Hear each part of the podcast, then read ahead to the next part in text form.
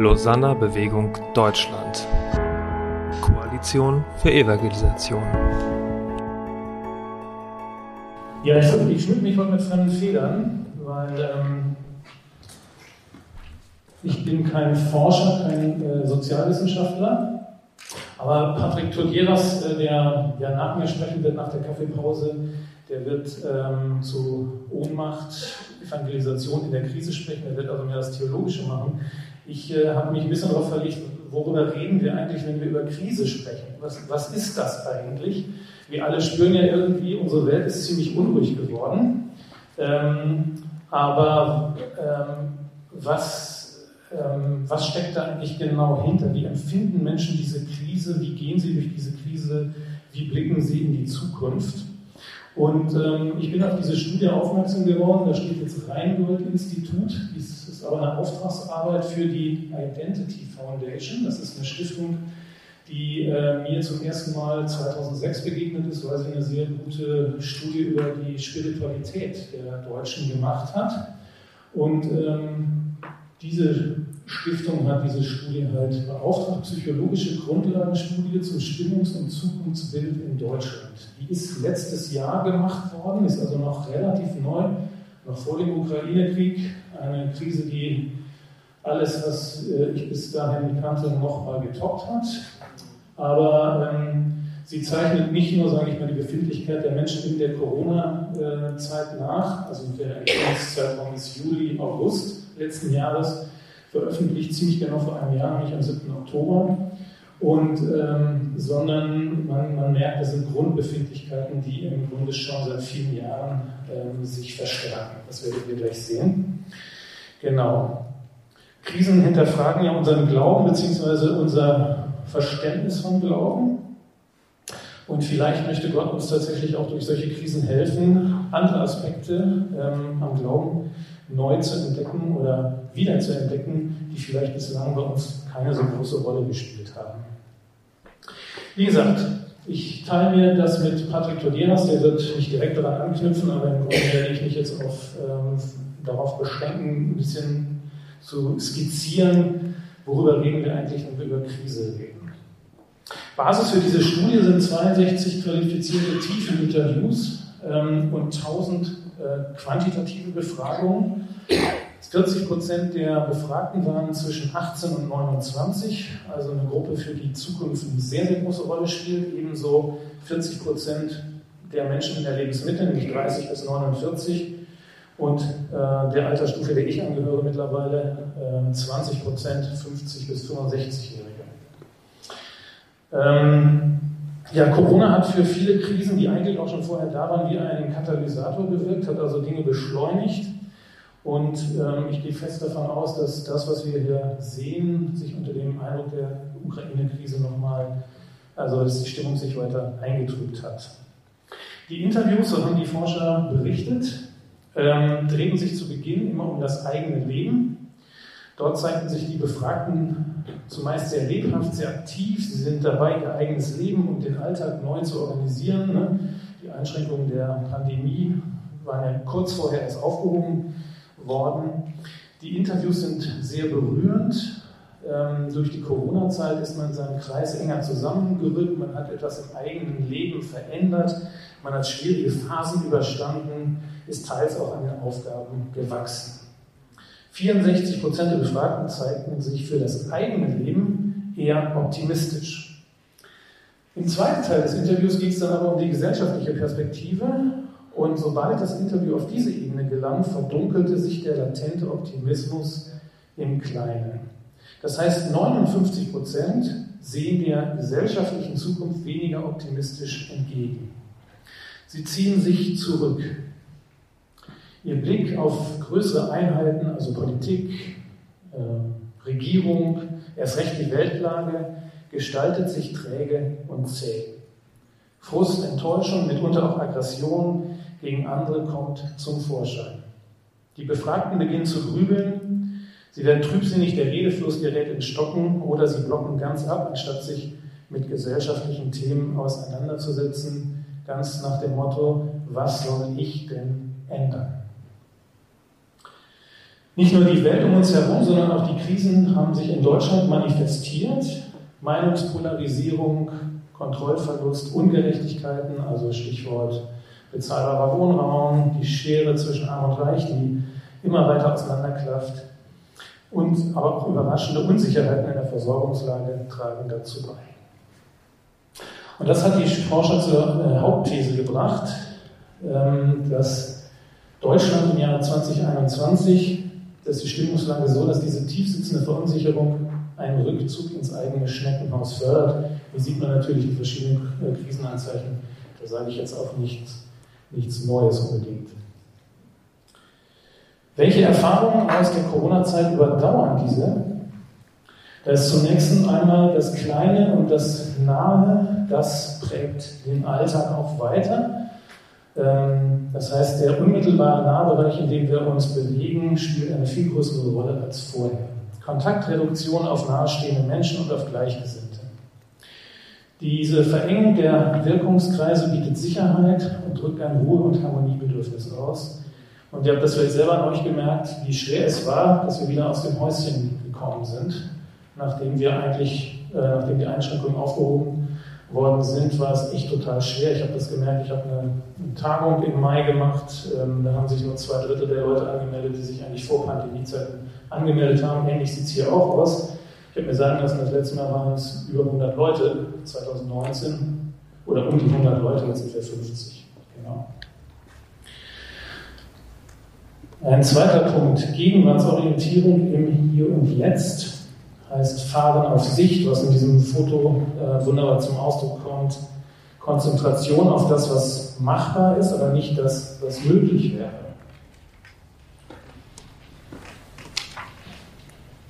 Das eingebettet Sein in eine funktionierende Welt hat während der Corona-Krise gelitten. Der Glaube und das Zutrauen in übergeordnete Einheiten, also Staat, Regierung, auch Kirchen, die sehr still waren in dieser Zeit, die man kaum vernommen hat, dieses Zutrauen, das ging verloren. Dafür wird aber der Glaube an sich selbst und den kleinen Kreis quasi zu einer Ersatzreligion.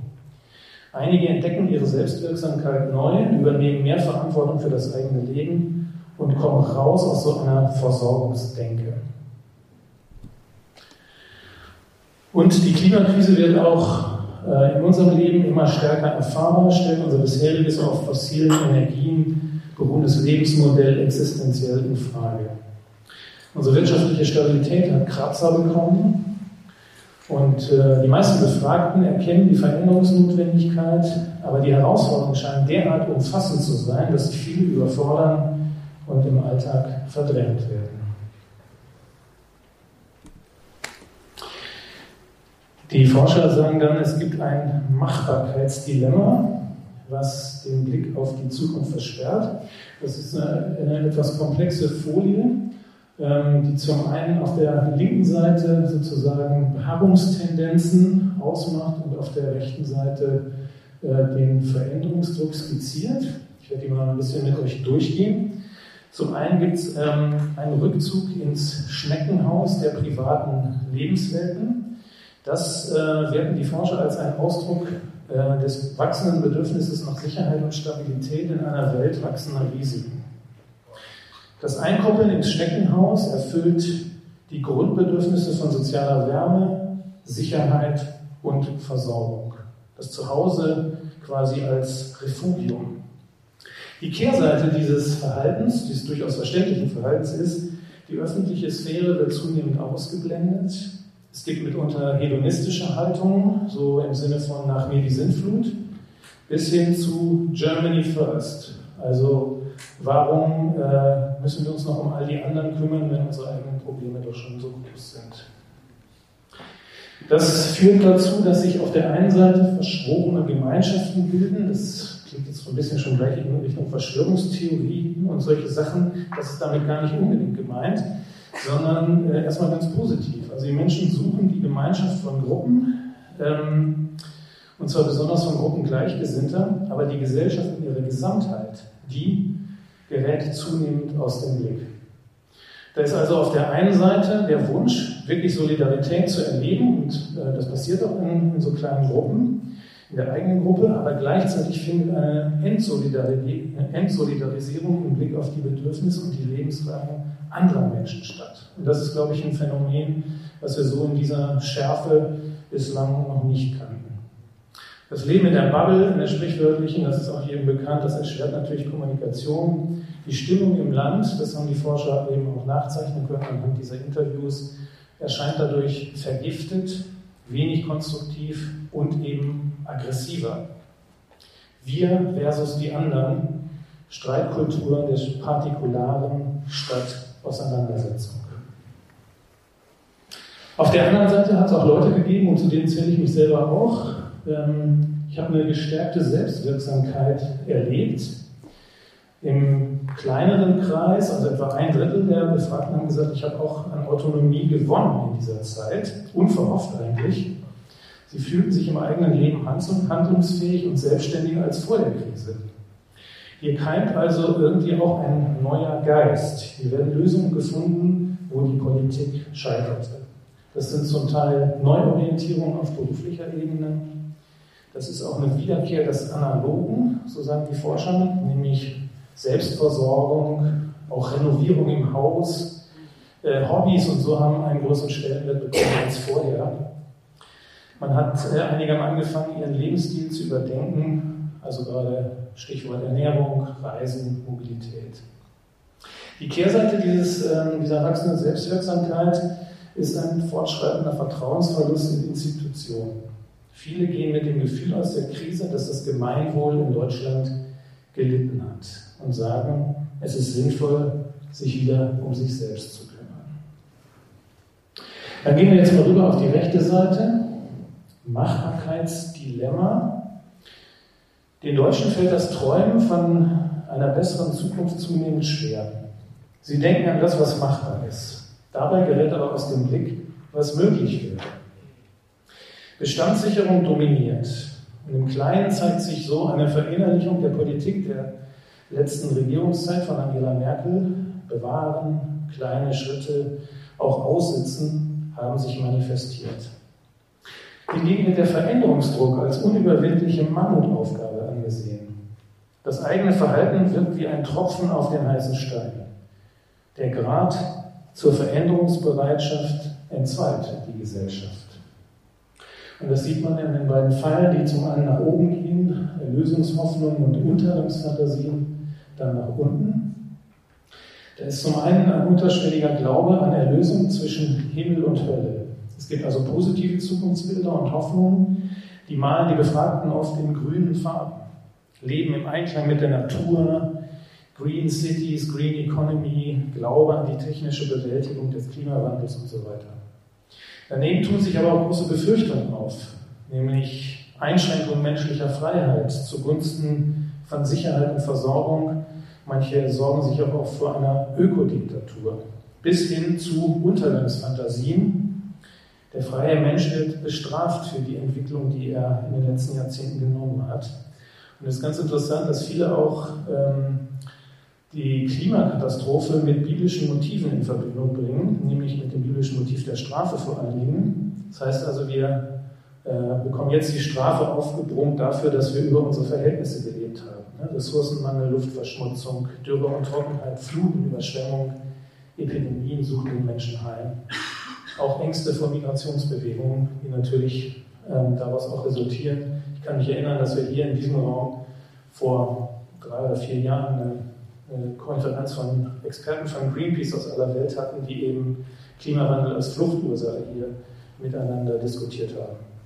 Auch Sorge vor einem sozialen Abstieg und der Wunsch nach einem Durchregieren, Befürchte und Ängste versperren also die Auseinandersetzung mit der Zukunft. Ganz interessant auch, ähm, wie unterschiedlich wir Menschen auf diese Problemlagen reagieren. Die Forscher haben also sechs Typen hier ausgemacht. Die eingekapselten, ich weiß nicht, ob ihr das so gut sehen könnt, das ist ein Schneckenhaus, was da dargestellt ist. Die familiären, die Selbstermächtiger, die Tribalisten, die Fortschrittsillusionisten und die Missionierenden. Die sind also ganz nah bei unserem Thema. Genau. Ja, es gibt auch hier diese horizontale Achse von Regression und Progression und dann gibt es noch eine vertikale Achse. Ähm, äh, oben ist die Ich-Orientierung und unten ist die Wir-Orientierung, auch das als zwei Pole, in denen sich heute Gesellschaft ähm, spannungsvoll ereignet. Ja, die Eingekapselten, die stehen für Zukunftsverdrängung durch Rückzug und Selbstbezogenheit. Ähm, da sind auch restaurative Tendenzen, das heißt, man guckt mit einem verklärenden Blick auf früher, wünscht sich einfach, äh, ach, wenn das doch so einfach wäre wie noch vor 10 oder 15 Jahren. Und ähm, häufig sind es auch Menschen, die sich abgehängt fühlen, die, deren ganze Energie durch ihre oft schwierige Lebenslage abgeführt wird. Dann gibt es diejenigen, die äh, Kraft aus dem familiären Zusammenhang schöpfen. Ähm, die Familie und der Freundeskreis als erweiterte Familie äh, wirkt sozusagen wie ein Stabilitätsanker. Man konzentriert sich auf den eigenen Wohnraum, den Nahbereich, zu dem dann gegebenenfalls auch die örtliche Gemeinde zählt. Man orientiert sich daran, dass man Eigentum schafft und dadurch auch eine Sicherheit gewinnt. Und man kümmert sich schwerpunktmäßig um die Bildung der Kinder, damit die es einmal besser haben. Also im Grunde das Aufstiegsversprechen, das unsere Gesellschaft auch äh, über Jahrzehnte immer begleitet hat, das spiegelt sich hier bei den familiären wieder. Daneben gibt es aber zum Beispiel die Fortschrittsillusionisten, die setzen auf technischen Fortschritt, der auch in Zukunft ein hedonistisches, also ein genussreiches Leben ermöglicht. Und so beschwichtigen sie das Machbarkeitsdilemma und versuchen weiter so zu leben wie bisher. Also sie blenden es einfach aus. Dann kommen wir zu den Tribalisten, die forcieren sozusagen ein, die suchen nach Gleichgesinnten und engagieren sich vor allem auf lokaler Ebene. Aber sie forcieren auch, versuchen halt auch ein Zusammenwachsen auf gesellschaftlicher Ebene zu erreichen ähm, die Forscher bewerten das ähm, eher positiv, weil hier so eine Graswurzelbewegung erkennbar wird, aus der wirklich eine, eine große Kraft für die zukünftige ähm, Gestaltung unserer Gesellschaft werden könnte. Ich kenne den Begriff Tribalismus auch ein bisschen anders konnotiert, dass der also eher sozusagen auch mit Abschottungstendenzen und wir gegen die anderen einhergeht. Das sehen die Forscher hier ein bisschen anders. Dann gibt es noch die Selbstermächtiger, die verbinden die Zukunft primär mit ihrem persönlichen Werdegang, ihren individuellen Entwicklungs- und Karriereversprechen. Auch das kommt einem ja sehr bekannt vor. Sie sind aufstiegsorientiert und haben großes Zutrauen in ihre eigenen Fähigkeiten. Und die Forscher sagen hier explizit, an die Stelle eines Gottes- oder Staatsvertrauens tritt der Glaube an sich selbst. Und zum Schluss noch die Missionierenden. Das sind die, die mit gutem Beispiel vorangehen in eine bessere Zukunft. Sie leben also sozusagen schon exemplarisch äh, Zukunft, zum Beispiel durch vegane Ernährung, wie es auch hier dem Bild deutlich wird, ähm, oder Verzicht auf motorisierten Individualverkehr. Ich habe Leute in meinem Chor, in dem ich singe, die sind Mitte 30, haben zwei Kinder, die haben, haben sich jetzt Lastenfahrräder gekauft. Das kann man hier in Neukölln alles wunderbar leben, aber nicht, wenn man auf dem Dorf wohnt. Genau, also Sharing, Upcycling, Nachhaltigkeit, eine sinnstiftende Tätigkeit, das sind Themen, die diese Menschen umtreiben. Ja, welche Chancen bestehen für eine optimistische Zukunft in Deutschland, haben sich die Forscher auch gefragt. Das zitiert jetzt einfach mal so, wie es hier steht. Das Machbarkeitsdilemma versperrt Zukunftsvisionen. Die Deutschen spüren einen immer stärker werdenden Veränderungsdruck und ein pessimistisches Zukunftsbild zeigt sich als dominant. Das gesamtgesellschaftlich deutlich wahrgenommene Machbarkeitsdilemma anhand der bevorstehenden Herausforderungen erzeugt aktuell ein Zukunftsvakuum, das hat man schön äh, formuliert, das konkrete Zukunftsplanung und Visionen für das Land erschwert. Also wir wissen nicht als Gesamtgesellschaft, wohin. Also wir driften so auseinander. Die einen wollen da, die anderen in die entgegengesetzte Richtung. Und für viele ist der persönliche Nahbereich zur gefühlt einzigen stabilen, ergänze ich jetzt mal, Möglichkeit geworden, der wahrgenommenen Aussichtslosigkeit etwas entgegenzusetzen. Und doch ereignet sich das Neue, ne? ein Umbruch als Chance durch Aktivismus im Kleinen. Die Krisen werden auch als Chance wahrgenommen, führen zu einer neuen Form von Selbstwirksamkeit. Durch äußere Beschränkungen haben viele Menschen im Inneren gestalterisches Potenzial entdeckt. Könnte ich auch für mich so unterschreiben. Im privaten, im Nahbereich, in eigenen Projekten spüren sie, dass im Kleinen etwas bewirkt kann. Das Erkennen von tragfähigen Beziehungen und sozialen Verbindungen tritt an die Stelle digitaler Beliebigkeit. Also ich weiß nicht, ob die Krise von Facebook äh, möglicherweise auch damit zusammenhängt, dass man sagt, ähm, bin zwar, ich, ich habe dort vielleicht 600 Freunde, aber was bringt mir das eigentlich? Ich konzentriere mich jetzt auf die Menschen, mit denen ich wirklich äh, in persönlicher Interaktion sein kann. Ein Miteinander in Familien, Freundeskreisen und gesellschaftlichen Gruppen machen den Deutschen Mut für eine positive Zukunft. Und schließlich Aktivismus im persönlichen Nahbereich von Missionierenden und neuen gesellschaftlichen Strömungen, also die Tribalisten, ist zu einer Möglichkeit geworden, der Aussichtslosigkeit etwas entgegenzusetzen. Die Zukunft anpacken. Wie kommen wir eigentlich von der lokalen Ebene zu wirklich einer gesellschaftlichen Hebelwirkung? Die neue Fokussierung auf den Nahbereich hat das Potenzial, im Sinne einer Graswurzelbewegung Wirkung im Großen zu entfalten. Das ist auch meine Hoffnung. Und gleichzeitig mischt sich doch ein bisschen Skepsis darunter, ob das wirklich so gelingt. Weil wenn ich äh, gucke, was Kirche so auch in der Vergangenheit bewegt hat, nun ist Kirche keine Graswurzelbewegung, aber sie hat eben enorm, eine enorm starke Hebelwirkung erzeugt. Und ich frage mich, ob gerade so mit Blick auf die zurückgehenden Kirchenmitgliederzahlen, das betrifft die meisten von euch ja nicht, aber die, die in der evangelischen Kirche arbeiten oder in der katholischen Kirche, äh, denen treibt das schon auch die Sorgenfalten auf die Stirn, weil damit natürlich auch ein, ähm, ein Bedeutungsverlust, sage ich mal, für alle für den gesamten christlichen Glauben mit einhergehen.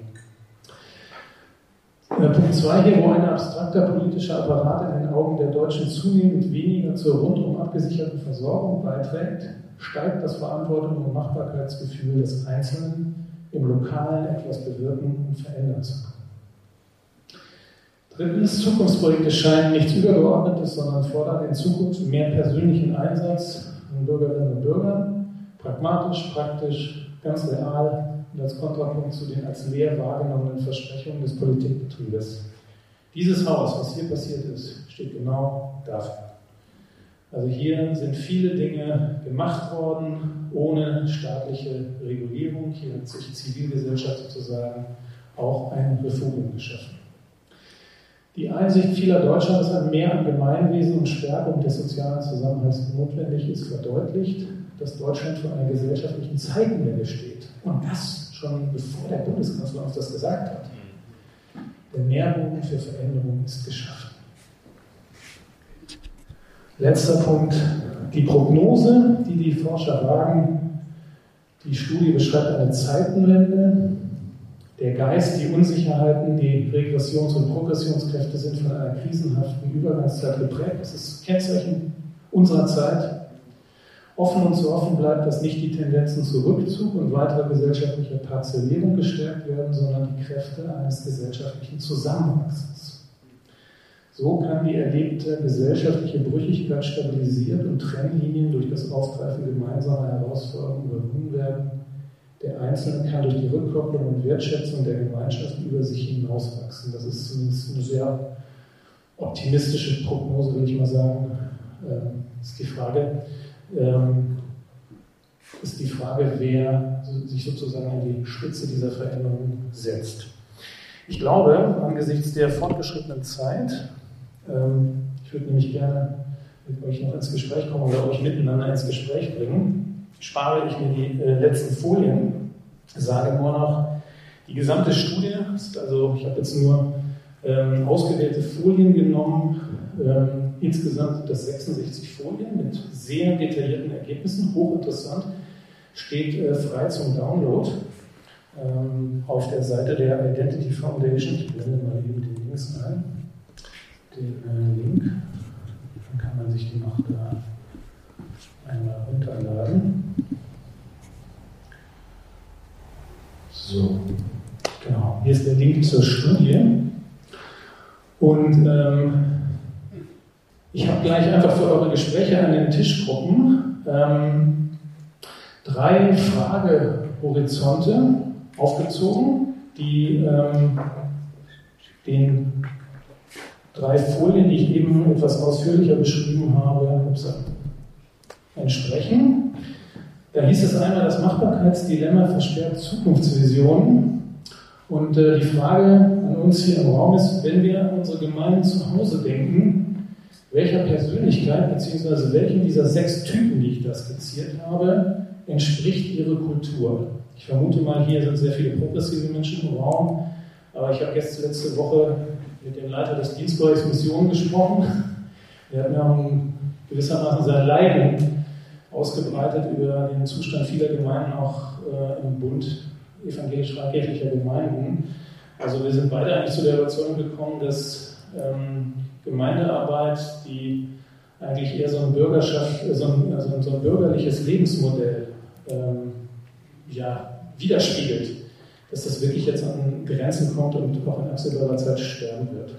Die Frage ist, welches Zukunftspotenzial trauen wir den Gemeinden, die uns da so vor Augen sind, wirklich zu? Das ist vielleicht auch ein Blick überhaupt in die Kirche insgesamt. Zweite Möglichkeit, über das man auch sprechen könnte, Umbruch als Chance durch Aktivismus im Kleinen, das war ja eine, eine Folie. Wo erleben wir eigentlich, dass Gemeinden oder auch neue Formen christlicher Community Hoffnungsorte und Labore für das gute Leben sind? Wo erleben wir das wirklich real? Dass wir wirklich da auftanken können und etwas mitnehmen und da sich auch ein, ein Stück weit Reich Gottes widerspiegelt. Wo wächst im Kleinen Verheißungsvolles für die Zukunft? Und wie können aus diesen kleinen Narrativen eigentlich starke, kraftvolle Narrative und Bilder entstehen, die zum Aufbruch locken und die etwas deutlich machen über ja, Kirche der Zukunft. Wie können wir als Kirche, als christliche Bewegung den ganzen, den sechs verschiedenen Typen dienen? Also was brauchen die eigentlich, diese Menschen von uns? In Kirche war ja, über Kirche war ja in dieser Studie wenig die Rede. Also an einer Stelle ging es mal so um Spiritualität, dass für manche Leute Spiritualität auch irgendwie in Kraft gegeben hat während der Corona-Zeit. Aber auch Studien, die wir bei uns im Hause gemacht haben, unser Kollege Daniel Hirsch sagt, die Kirche, die tauchte eigentlich nicht auf während der Corona-Zeit. Und auch jetzt. Wo tanken die Leute auf, wenn nicht bei uns? Ähm, und wie können, wir, wie können wir ihnen dienen sozusagen? Zu welchen dieser Typen habe ich eigentlich Selbstbeziehungen? Weil ich glaube, es kommt sehr stark darauf an, dass wir in Beziehung mit Menschen sind, dass wir in dem Kontext, in dem wir sind, da, sind, da können wir missionarisch die größte Wirksamkeit entfalten. Und ein letzter Punkt, mit dem es auch noch geht, vom Lokalen ins Große. Wie können wir unter den Bedingungen des Wandels und auch in künftig größerer Vielfalt von Ausdrucksformen als christliche Bewegung insgesamt in der Gesellschaft einflussreich sein oder auch bleiben.